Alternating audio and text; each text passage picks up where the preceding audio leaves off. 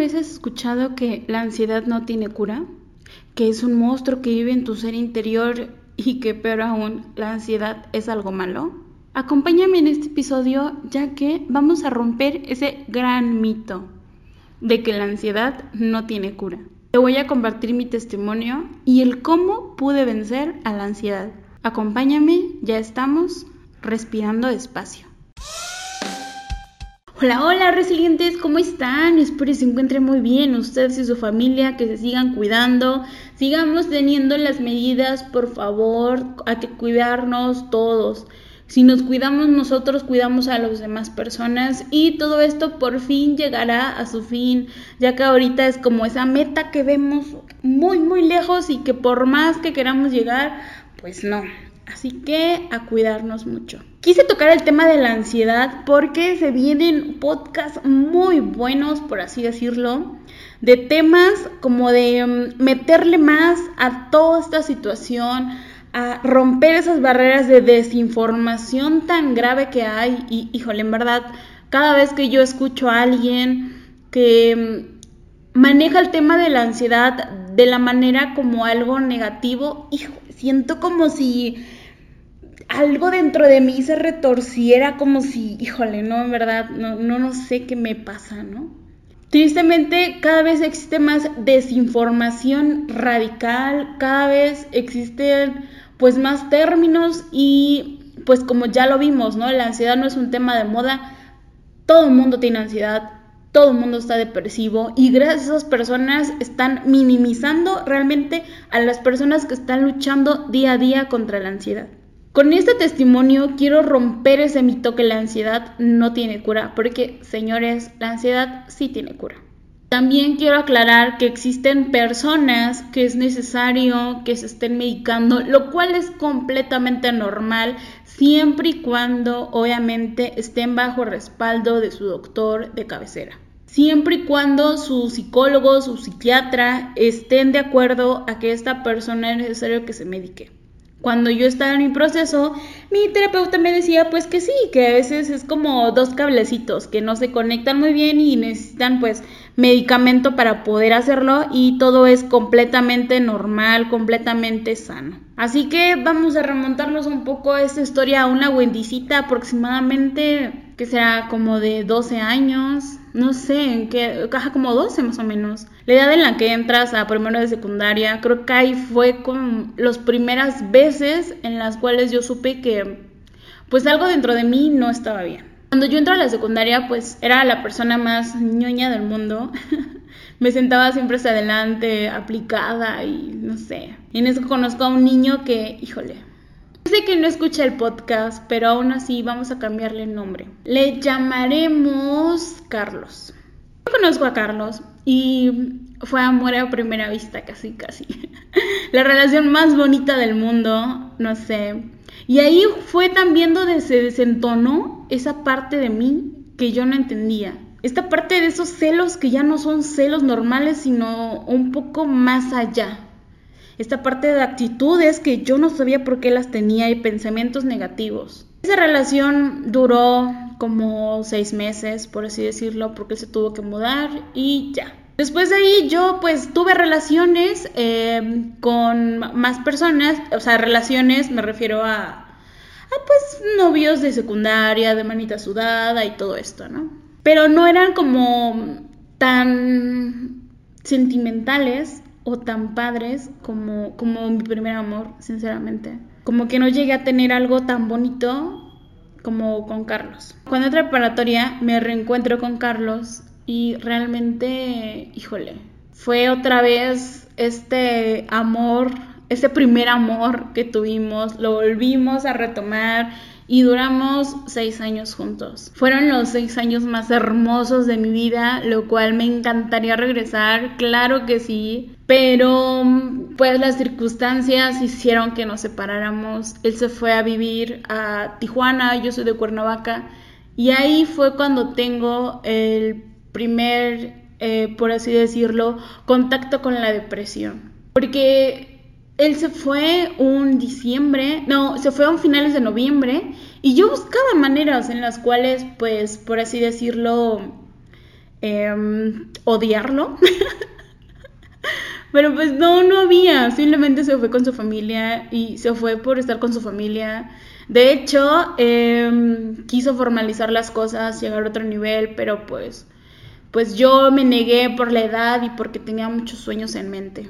Así que no tenía motivos por el cual odiar a esta persona, no tenía motivos por el cual quejarme de él, más bien su egoísmo por creer a su familia, eso no era un gran motivo. Durante todo ese año, pues yo me la paso triste, eh, seguíamos teniendo contacto, pero pues ya no era el mismo, porque pues yo le extrañaba, yo quería que viniera y no, era un poco complicado realmente, ¿no? Entonces decidimos pues terminar la relación. Él empezó otra relación allá y yo aquí pues no podía, me quedé con todo, con los recuerdos, con los amigos, entonces pues todo se complicó. Al siguiente año eh, fallece mi abuelito, que para mí es la persona más importante en este mundo, la persona por la cual yo hago lo que hago, la persona por la cual yo estoy aquí. Y mm, ahí tengo este segundo contacto con la depresión, pero aún más fuerte y fue donde yo de plano no supe. No supe cómo manejarlo porque en mi casa Em, yo no podía desahogarme en mi casa porque mi mamá estaba con su dolor, porque yo estaba con mi dolor y porque yo tenía que poner una cara bonita porque tenía que cuidar a mi hermana y protegerla. Entonces yo ahí fue cuando comienzo a ir de fiestas, comienzo a desahogarme fuera de mi casa, comienzo como con, por así decirlo, como esta parte fiestera, ¿no? Esta, esta parte fiestera en mí. Eh, dentro de eso, digamos que mm, una vez un amigo me, invita a salir, que quería platicar conmigo, y es cuando también tengo el primer contacto con Dios, porque yo sí, pues vengo de una familia católica, hice mi catecismo, iba a la iglesia, no tan recurrentemente, pero pues sí, y realmente tengo ahí primer contacto con Dios porque yo no le comenté a esta persona por todo lo que yo estaba pasando, esta persona así insistió en verme y yo así de, güey, no quiero verte. Porque yo estaba deprimida, estaba triste, me la pasaba llorando por todas partes, sentía que el mundo se me había caído, se me había venido encima. Lo vi, él me dijo que se acababa de, de bautizar el cristianismo y me empezó a hablar de todo eso. Cuando terminó la reunión, él me dijo, Wendy, yo no quería verte, pero algo dentro de mí me dijo, ve a verla, insístele y vela pues yo nada más dije, güey, yo tampoco no quería verte, algo me dijo, pues ya, para que deje de molestar, por así decirlo. Ese día yo llego en la noche y le digo, pues, hablo con Dios y pues le digo que, que si realmente Dios existe, que me quites todo este dolor que yo tengo, que me quite toda esta parte que yo tenía. Y fue cuando ahí, no sé qué pasó esa noche, que realmente me quitó todo este dolor y sanó esa parte de mí. Después yo tengo una relación, pues también cambiaremos el nombre, lo llamaremos Santiago. Yo tengo una relación con Santiago que al principio fue muy bonita. Muy, muy, creo que todas las relaciones son así porque pues apenas lo estás conociendo, el enamoramiento y todo esto fue hermoso. Viajábamos, salíamos, andábamos por todos lados, yendo a la Azteca, todos lados. Yo era una cursi empedernida realmente y mm, no sé, es algo muy bonito. El siguiente año fue cuando yo pues empezamos con los problemas, con las diversas situaciones. Inclusive terminamos en, en ese lapso, pero pues era como que más, no sé si era amor, cariño, aferro, no sé, pero había algo muy fuerte que nos unía. Y ahí fue cuando tengo yo el contacto con, otra vez, con la ansiedad. Ahí fue cuando, ahorita ya viendo las cosas, pues desde otra perspectiva y desde otro ángulo, fue cuando realmente no fue Santiago el que denotara mi ansiedad, no fueron sus actitudes, sino que esas actitudes esas situaciones que estaban pasando denotaron en mí la ansiedad. Abrieron mi caja de Pandora y sacaron a todos los demonios que habían cerrados ahí y se armó el caos. Duramos como un año, por así decirlo, eh, otro año entre que ya no éramos nada, pero seguíamos juntos, que no, que sí, mil cosas. Y justo en ese año fue cuando yo, yo sabía que algo no estaba dentro de mí. Empezaron otra vez los, empezaron los pensamientos negativos, empezaron las voces, empezaron las manera en la que mi cuerpo se, se ponía muy mal. Cada vez que pasaba algo me ponía muy mal. Yo no sabía qué eran estos nerviosismos. Me comenzaba a rasguñar porque era la manera en la que yo quería calmar mi cuerpo. En verdad, como que todos los demonios se pusieron enfrente de mí a atacarme y fue mal. Híjole, no, no quiero decir todas las locuras que hice ni todo lo que pasó, pero empezó a salir en mí esta Wendy fiestera.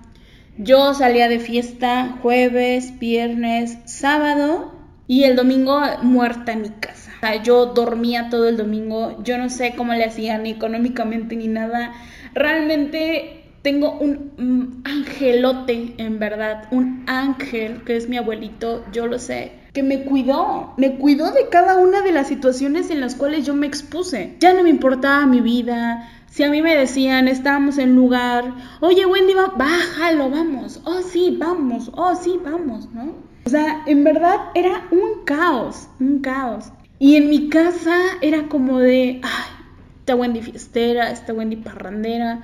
Y no era mi casa, sino todos me tachaban de eso, pero nadie fue para decirme, hey, mi amor, ¿qué te pasa? Porque realmente creo que un síntoma en todas las personas, cuando ya no valoras tu vida, ahí es cuando hay un problema. En el momento que comienzas con los excesos, llámese de alcohol, de droga, de todo, ya no valoras tu vida. Y yo dejé de valorar mi vida.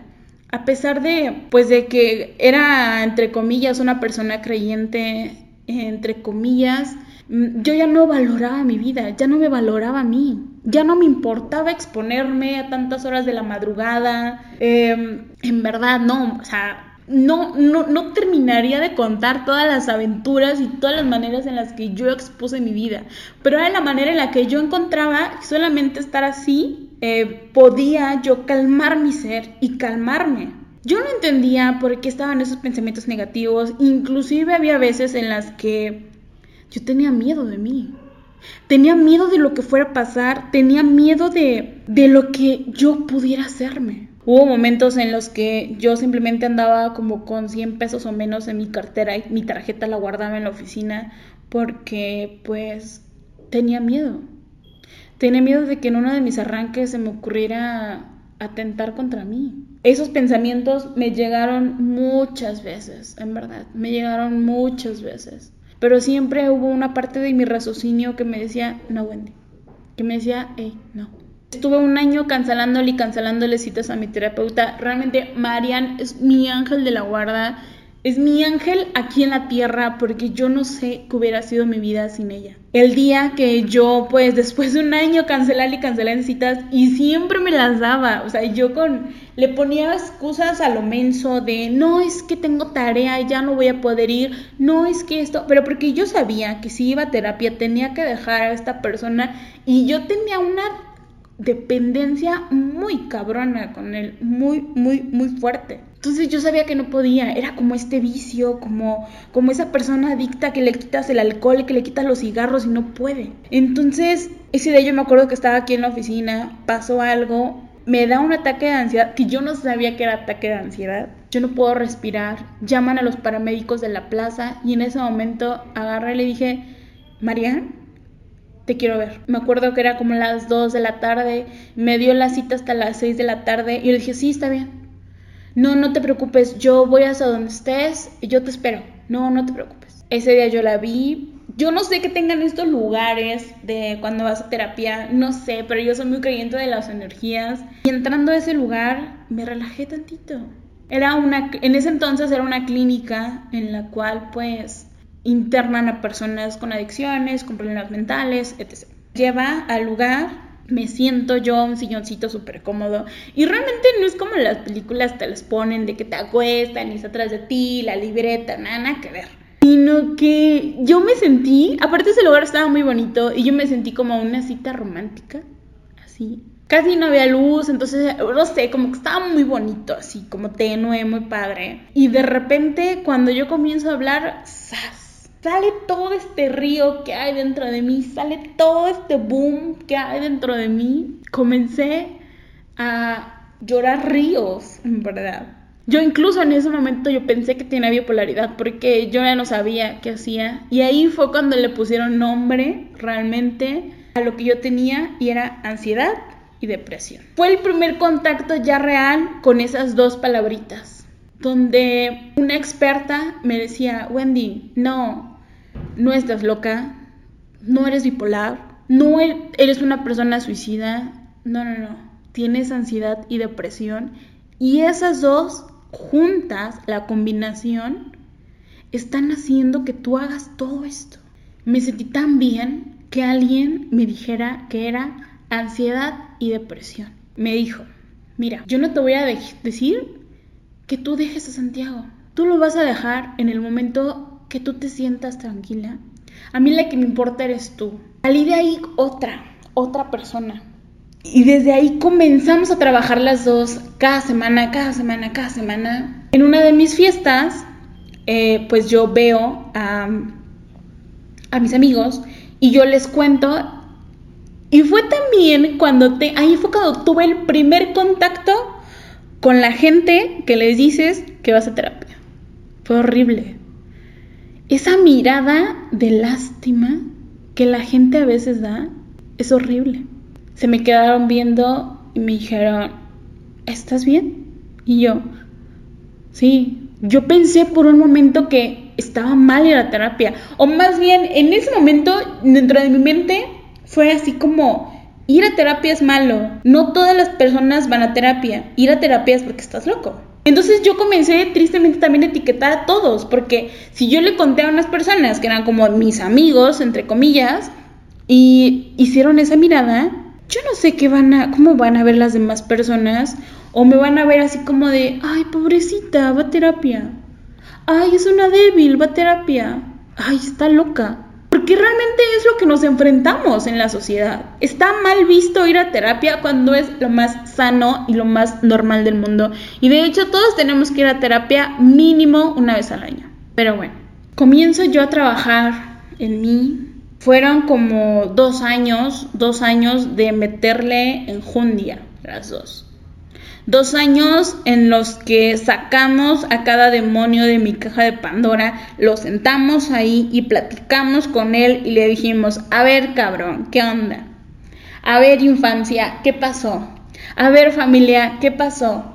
A ver amigos, ¿cómo estás? A ver, o sea, yo lo veo como, como si tú fueras un arbolito y cada aspecto de tu vida fuera como una ramita. Y realmente te das cuenta que no sé, yo a veces veía en la televisión cuando las personas tienen eh, pensamientos reprimidos, yo los tenía y yo decía, oh, esa niña que pasó por esto y esto y esto y esto, no era una película, era yo. Yo era esa niña la que pasó esto y esto y esto, ok. No saben lo bien que se siente poder calmar toda esta parte. Fueron dos años realmente muy intensos, donde tocamos temas personales. Me acuerdo que en la primera sesión ella me preguntó, oye, ¿tienes algo que decirle a tu papá? Y yo no, estoy, ok. Tardé como dos años y medio para poder yo hacer una carta hacia mi papá y poder decirle todo. Ahí descubrí también que no solamente tenía ansiedad y depresión, sino también el síndrome de abandono y por el cual me hacía tener esta codependencia con Santiago. Así que, retomando, todo lo que pasa o todas las actitudes que tú tienes no tienen que ver con las personas. Ejemplo, si ahorita ves un coche rojo, no sé, un Honda rojo pasando, ¿no? Con unas rayitas blancas. Digo, es un ejemplo.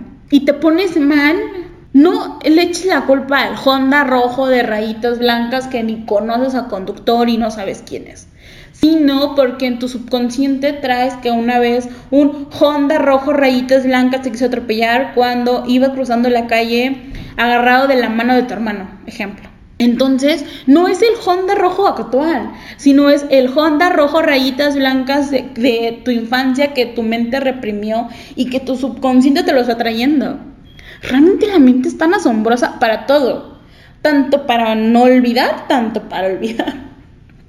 Realmente el subconsciente es algo increíble. Y analizarte y verte de manera fría las cosas y ver de decir, ok, la culpa no era de Santiago, la culpa no era de mi presente, la culpa no era de esto, más bien es de mi pasado, de cómo fui criada, de todo lo que pasé, y empezar a escarbar y empezar a rascar y empezar a trabajar en cada una de las ramitas, híjole.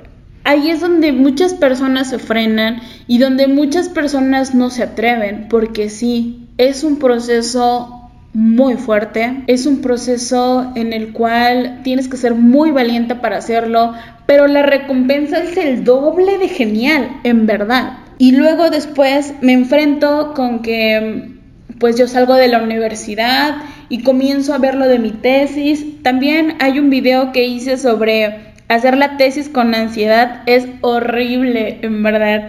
Es algo que no le deseas a nadie, pero sí se puede, señores, sí se puede. Cuando yo pues em, termino la universidad pasan como cinco años, que es el límite para poder titularte. Yo comienzo a hacer mi tesis como al cuarto año y, y en ese inter yo estaba también con la terapia. Y yo me frustraba estar en la computadora con un montón de ideas en mi cabeza y no poder plasmarlas. No, hombre, aparte veía el reloj, veía el calendario, veía el tiempo Veía a mis amigos que yo lo sé, que ellos no me lo hacían de manera mala, sino se preocupaban por mí en decirme, oye Wendy, ¿cómo vas con la tesis? Oye Wendy, ¿cómo vas? Entonces ya yo sentía como esa presión, pero yo sabía que ellos no lo hacían de mala manera, sino lo hacían porque se preocupaban por mí. Entonces, pues más me preocupaba. Fue hasta como el segundo año, más o menos, que segundo año y medio, cuando yo pues veo y conozco a Aaron Ipak y veo que había una persona que había vencido la ansiedad y yo, ¿es en serio? O sea, porque yo realmente sí, sí me preguntaba muchas veces en qué momento dejaré de sentir esto, en qué momento dejaré de pensar en esto. Yo sí. Yo pensé que me iba a llegar a viejita y tener ansiedad y mis ataques. En verdad, yo lo pensé. Pero realmente conocerlo a él, conocer su testimonio, me ayudó muchísimo porque era de, oye, hay más personas con ansiedad y ven la ansiedad de manera positiva. ¡Qué padre! Hacen un evento en Coyoacán, yo voy y casualmente en ese evento, pues era una serie de conferencias donde, puta, me bombardearon por todas partes, tanto de mi alimentación, tanto del tiempo, tanto de lo de que comemos, tanto todo, todo, todo, la ansiedad motivacional, todo, todo, todo, todo, todo. Como que fue, era el momento, como que era el momento que yo necesitaba. Después de ese evento, yo me quedo en un hostal y conozco a mi chilena hermosa que yo amo y adoro, María Compás, y termina rematándome, explicándome la valoración del tiempo y los sonidos. Entonces yo terminé súper coachada, con muchísima información positiva, con muchísima información con la cual trabajar. Y yo cuando regreso a Cuernavaca digo, a ver, vamos a hacer esto de manera bien. Ah, no, y aparte, para rematar, eh, había yo terminado con un novio. No vale la pena mencionarlo, pero eh, pues sí, que estaba yo con el corazón roto y traicionado. Solamente diré eso. Venía yo con todo el boom de toda la información que obtuve de todas las conferencias de María Compás, de Aarón, de todo. Y dije, ok, es tiempo de trabajar ahora sí. Así que volvemos a mi arbolito y volver a trabajar en cada parte, pero ahora sí volver a trabajar bien. Porque bueno, quiero decir que pues de alguna manera seguía sintiendo esa como codependencia, seguía haciendo mis fiestas, seguía teniendo sus amigos, seguía haciendo estos pues esos hábitos que no me dan nada bueno, etc. Así que comencé a trabajar en cada ramita, en cada parte de mí, en cada flor, en cada situación. Comencé a alejarme de amistades, comencé a poner límites, comencé a trabajar en mí tanto físicamente, comencé a amarme, a ver cada imperfección, cada lunar, cada lonjita y amarme, amar a mi ser. Comencé a verme al espejo y decirme, Wendy, estás hermosa, me encanta cómo te ves. Comencé a trabajar en mí, comencé a trabajar en mis relaciones personales, en mis relaciones afectivas, en mi familia, comencé a perdonar, comencé de lleno. Al momento de que mi psicóloga ve todo lo que yo estaba haciendo, me dijo que me iba a llegar a dar la alta temporal. Y yo dije, oh, sí, una alta temporal. Pues está bien, no es como, uy, qué padre. En una de esas yo me acuerdo que estaba aquí en la oficina y en esos ratitos libres y comienzo a escribir una carta. Comienzo a escribir una carta para mi papá, que es como el, la persona con la cual eh, tenía yo el síndrome de abandono pues fueron cuatro hojas escritas por los dos lados, em, donde yo llego a terapia y le digo, oye Marian, pues hice esta carta, ¿te lo puedo leer? Sí, eh, yo me siento, Marian estaba enfrente de mí y ¡zas! comienzo a leerla y yo me imaginé que estaba mi papá ahí, yo me imaginé que, que él estaba contando a él todo eso y me suelto a llorar. Comienzo a sacar todo lo que hace dos años y medio no podía sacar.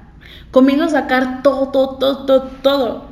Después de esa sesión sentí dentro de mi ser una paz, una paz increíble que no, no, no sé cómo explicarlo.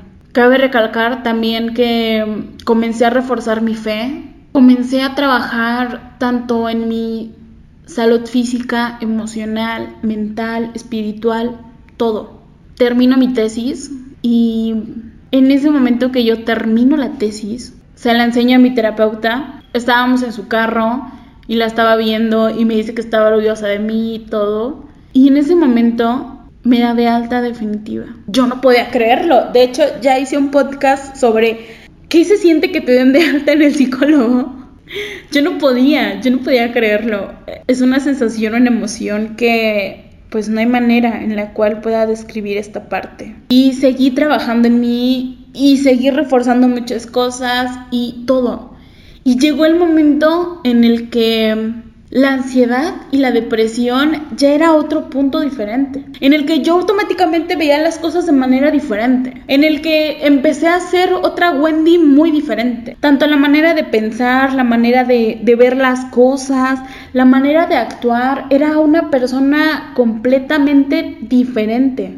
El boom lo tuve como seis meses más o menos de trabajar intensamente seguí trabajando en mí, seguí trabajando en cada aspecto y realmente el consejo mayor que te puedo dar es no te detengas.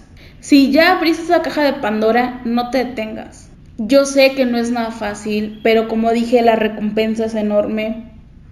Hoy en día sigo trabajando en cada aspecto de mi vida, claro que sí sigo reforzando, sigo teniendo hábitos nuevos, todos, porque es lo que tenemos que hacer, no por una recaída ni nada de eso, y no es algo como que, oh, sí, la ansiedad es contagiosa, tampoco la ansiedad es contagiosa, sino que realmente, a ver, definamos ansiedad. Ansiedad es un mecanismo de defensa que tu cuerpo utiliza cuando se siente en peligro. La ansiedad es algo normal. La ansiedad es cuando vemos a esa persona que nos gusta, cuando ese crush que nos gusta sube una foto, cuando esa persona nos manda una nota de voz con su risita y nosotros nos ponemos nerviosos, eso es ansiedad.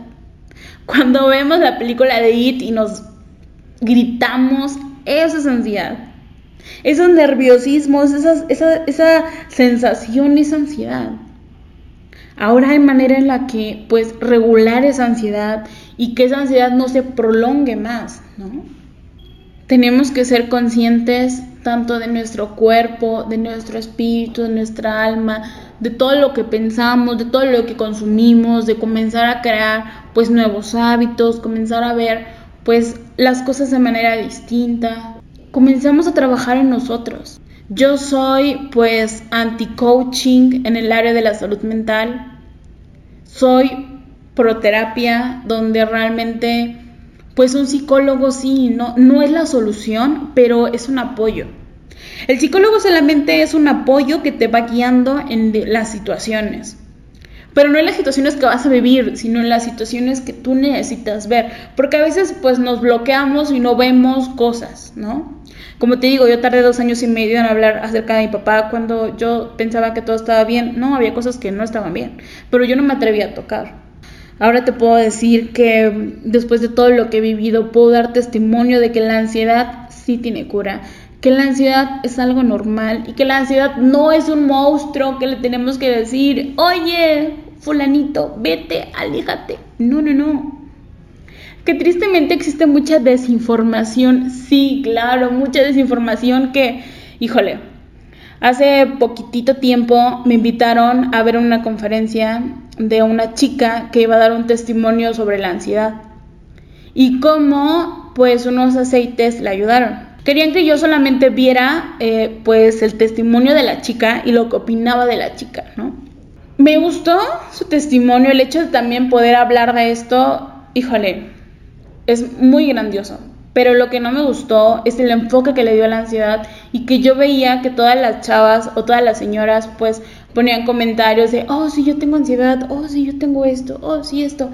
Y que solamente decían como que, no, es que pues el aceitito te va a ayudar para esto cada vez así, ¿no? Como que el fin eh, o la solución era el aceite, cuando no, más bien, la solución es analizar tus detonantes, analizar por qué tienes ansiedad, analizar esa caja de Pandora y todos los demonios que pueda haber ahí. Eso es eh, la solución. La solución no es ni el psicólogo, la solución no son los aceites, la solución no son evadir las cosas, no, no, no, la solución es analizar y revisar cada uno de nuestros detonantes. Eso es la solución.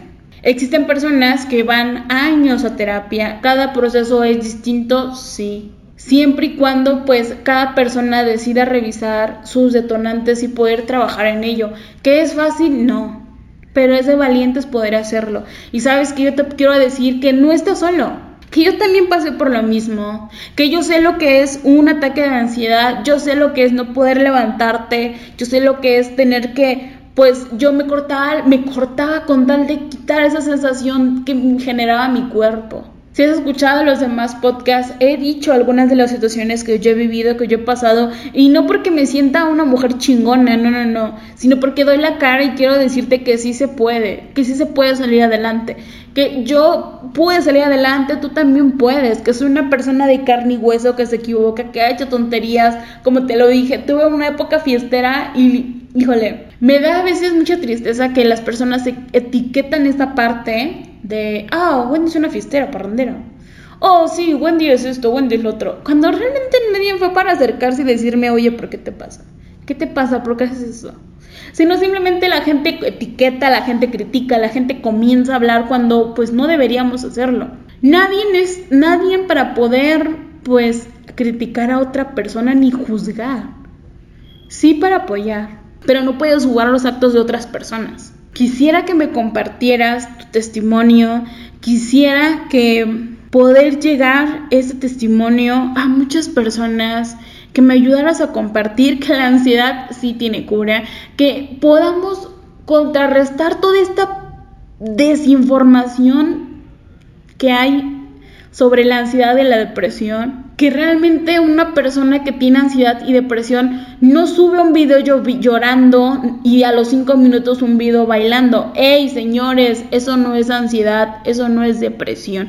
Eso es una persona que quiere llamar la atención y que gracias a eso está minimizando realmente a las personas que están luchando con la ansiedad y con la depresión. Y que en estos momentos tenemos que ser un poco más conscientes por todo este boom del COVID, por todo este boom de la pandemia y por todas esas personas que aún están encerradas y que realmente lo que traen es un caos mental y que sí, es normal que ahorita existan personas de cierta manera que se les haya abortado la ansiedad, pero la ansiedad real sí. Pero gracias a todas esas personas que están viendo la ansiedad y la depresión como tema moderno, minimizan el dolor de esas otras personas.